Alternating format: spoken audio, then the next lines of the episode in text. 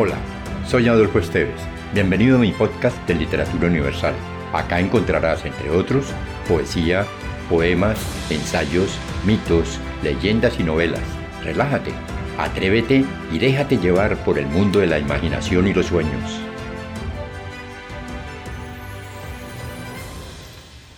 Las Guayabitas de San Juan de Ernesto Valderrama Benítez.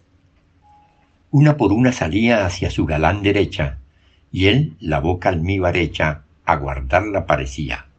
Mas con sandunga y manada, ella escapando del pillo, como el boa al pajarillo, lo atraía en retirada.